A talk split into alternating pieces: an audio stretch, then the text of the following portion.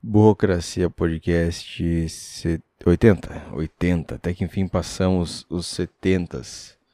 Tava aguentando mais falar 70, porque quando chegou nos 70 foi a época que eu parei de contar. Que eu nunca sabia qual podcast era, mas dessa vez é o podcast número 80. Uh, ah, isso aí, eu tava, eu tava vindo, voltando pra casa aqui. E na rua tava passando uma viatura, passando uma polícia. E eu, e eu fiquei pensando o que eu faria se eles, se eles me parassem, né? Não tinha nada de legal comigo, não sou um, um, uma pessoa procurada, nada. Eu, eu, o procedimento seria o padrão, né?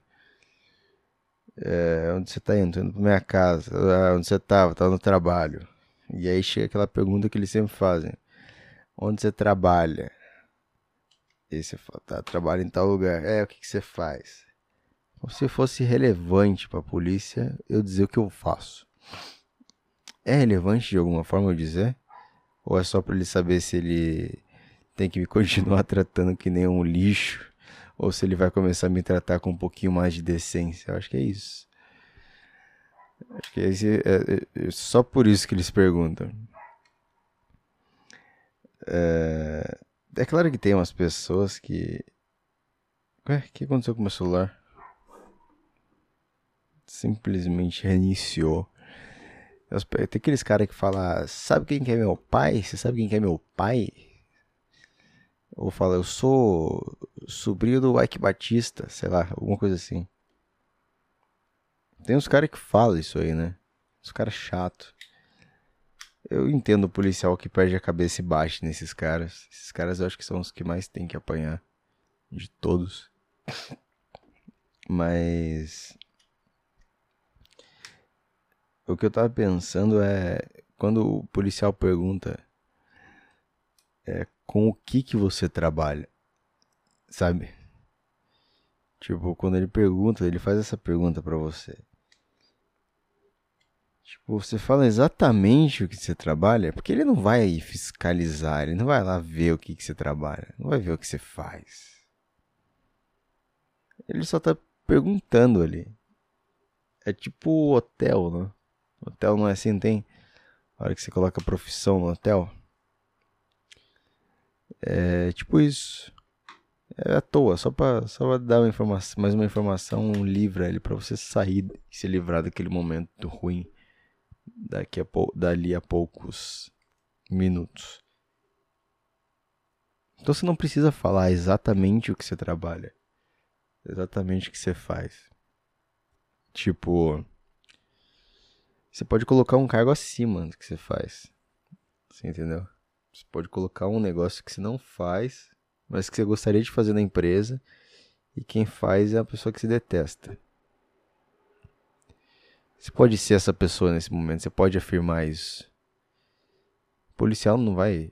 Mesmo que o policial saiba de toda essa situação, mesmo que ele saiba que você está mentindo, se ele souber. Peraí, tem que melhorar a frase. Se ele souber que você está mentindo, mas ele souber que é porque você queria estar tá naquela posição na empresa e você não está, ele vai deixar passar a sua mentira, sabe? Ele vai entender a sua, sua dor. Não importa o quão filha da puta seja o policial, ele vai deixar passar a sua dor. Deixar você passar essa. Quê? Me confundi demais, cara. tô. Tô bem cansado, confesso. Tô bem cansado. Eu acabei de soltar um peido aqui, fedeu muito. Ai, ai, credo. Mas tava pensando nisso. Fiquei pensando nisso na rua e fiquei viajando nessa ideia. Até que. Até que eu passei na frente de uma casa. Eu olhei pra casa, é uma casa muito bonita. Perto da minha rua aqui. Uma casa muito bonita e falei, cara, gostaria de morar nessa casa. E acho que tava para alugar ou tava para vender a casa. E fiquei ali vendo, assim, fiquei pensando no processo de me mudar para aquela casa. Porque eu acabei de terminar de fazer uma mudança e odeio fazer mudança. Então, se eu fosse me mudar para aquela casa, eu ia ter que fazer uma mudança. Só que tem pessoas que antes de fazer a mudança, elas colocam sal grosso na casa. Já ouviu isso? Minha mãe tava falando. Se for estranho demais para vocês, aí se vê com a minha mãe, cara. Ela tava falando isso. Mas aí eu lembrei, e eu acho que é, é, é verdade essa porra, porque quando eu me mudei. Quando eu me mudei pro apartamento que eu tava morando antes, é, quando eu me mudei pra lá, no dia que eu fui, na verdade antes, no dia que eu fui conhecer o apartamento, tinha sal grosso no chão. Tinha muito sal grosso no chão, muito sal grosso no chão. E eu sabia que a menina que morava lá antes. Não, ela não morreu. Não é uma história de terror, nem nada assim. Nem nada spook houses. Ela era muito filha da puta, essa menina. Ela era muito bagunceira, ela, ela fazia muita festa e ela tra tratava todo mundo mal. Se alguém fosse reclamar pra ela, ela tratava a pessoa mal. Então ela era esse tipo de pessoa. E quando ela saiu, que era uma pessoa barulhenta, e eu cheguei, que sou um cara de boa, é, a galera se sentiu tranquila em falar disso comigo. Então eles contavam, ah, tinha que ver a menina que morava aí. Se fosse essa hora ia estar tá uma puta música alta tal. E então eu pensei que eu concluí com base em tudo isso que essa. Que, sei lá, na verdade não concluí nada, mas eu, eu acho que pessoas deixam vestígios de, de, de espírito no ambiente. É o único motivo para alguém jogar sal grosso, porque não é para tirar as coisas ruins, energias ruins, ruins, as energias ruins. É, não é para isso que a pessoa vai lá e taca sal grosso e tal. Porque tudo que é físico a pessoa já tirou dali. O armário dela, o laptop dela, o livro dela, estante com livro, as panelas. Tirou. E aí. Bom. E aí, cara, resta tirar o, o, os, os espíritos, os negócios ruins dela, né? Que às vezes fica, às vezes o espírito não vê ela embora, fica preso, a hora que ela fecha a porta, fica lá que o trabalho do espírito é seguir a pessoa completamente. Ele segue assim, fica grudado na pessoa. Tem, em você tem vários agora. e papo idiota. Não tem por que ficar com medo também. Nunca acontece nada. Que acontece? Que é o máximo que acontece? Cair um copo de vez em quando? Ah. É... E aí, no caso, ele se perde, sei lá, acho que ele fica trancado. A última vez que a pessoa vai lá no, no apartamento, ele fica preso lá, não consegue.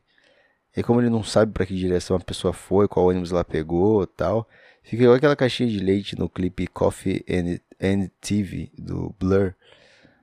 É, fica procurando. Então ele prefere ficar ali morando com outra pessoa próxima. Então às vezes é, é necessário você lá jogar sal grosso para para matar esse espírito que se perdeu. Coitado, coitado.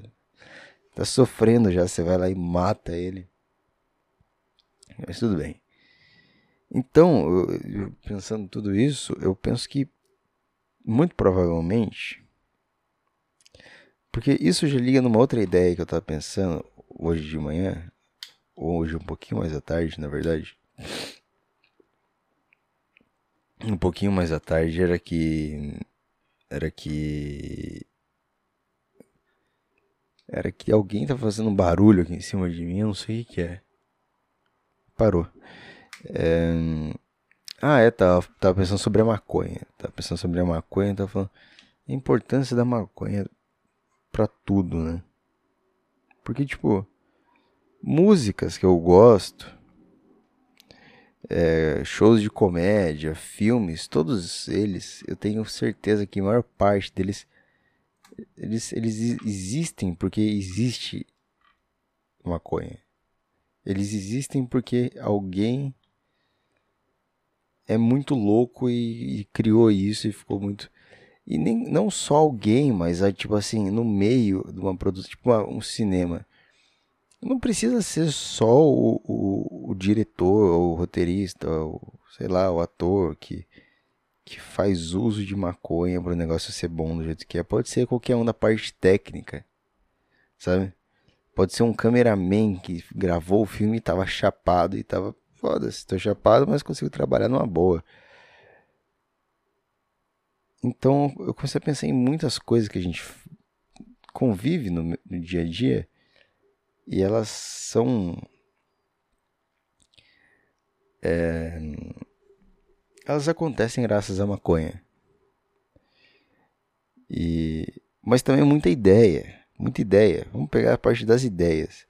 Muita ideia, muita música escrita por causa disso, muito filme, muito livro, muita piada de show de stand-up, de tudo, de tudo, de tudo, de tudo. Sempre vai ter maconha. Então, tipo, essa planta que é um mato que nasce na natureza e por algum motivo os caras falaram não vai poder usar esse mato aqui, tá bom? Não vou deixar. O, mas e o resto? Ah, o resto pode todos. Mas esse aqui não pode. E eu acho isso engraçado, porque eu, eu gosto de olhar as coisas dessa, desse jeito seco, assim, e se parar pra pensar, os caras estão proibindo os malucos de usar um mato. Esse mato, ele é responsável por muita coisa. Muita criação artística, intelectual, é por causa disso. Tem músicos que dedicaram uma carreira para falar sobre. Tem o, o Planet Hemp, que é uma banda de maconha. Tem o Marcelo D2, que é uma pessoa que parece ser feita de maconha. O D2 é legal, cara. Eu queria entrevistar o D2. Aquele dia eu falei do Marcelo Novo, mas eu acho que o D2. Algum dia eu vou entrevistar. Algum dia, algum dia eu vou fazer alguma coisa assim. Eu falei daquela ideia de podcast. Não sei se eu falei. Ah, mas é coisa pro futuro. É coisa pro futuro. Eu não sei. Sou muito, muito novo, cara. Muito novo aí, conhecendo a vida aí e vivendo as coisas e conhecendo tudo aí e maravilhado com tudo ao meu redor, cara. É é assim. Tô olhando a janela aqui, tá? Você que tá na sua casa agora, não importa o que esteja fazendo, só sabe que eu tô olhando a janela agora, tô olhando pela janela, tá? Então, aproveita esse silêncio aí que você tá ouvindo o podcast para olhar para alguma paisagem aí, qualquer merda aí. Digita paisagem no Google e vê, tá? Só deixa eu eu tenho pouco desses, desses, momentos, eu tenho muito pouco desses momentos que eu olho uma paisagem e fico admirando ela. Agora eu tô tendo, é durante o podcast? É. Eu fico puto quando essas coisas acontecem durante alguma coisa, quando eu consigo, sabe, admirar uma bela paisagem enquanto eu tô gravando o podcast, isso vai atrapalhar o andamento do podcast. Odeio quando isso acontece, odeio. Mas é assim que tem que ser.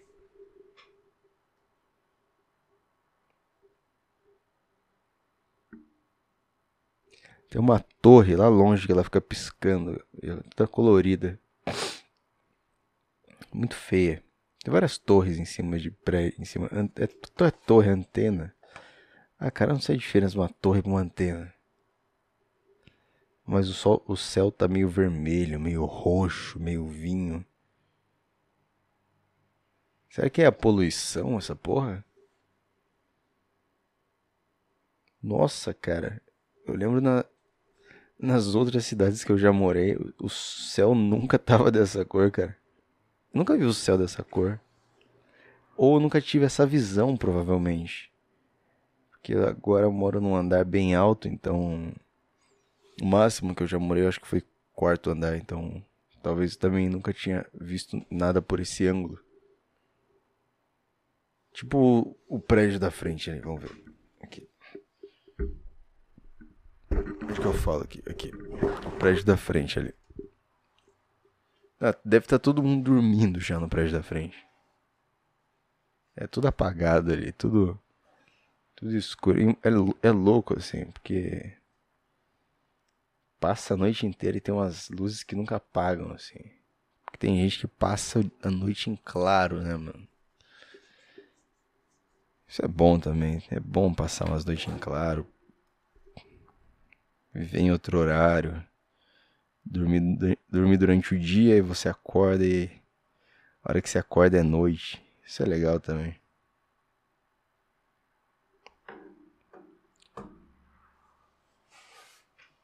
Ai ai. Bom, 15 minutos de gravação, é isso que eu tinha para falar. É... Ouvindo aí, e é isso aí. Tchau, falou.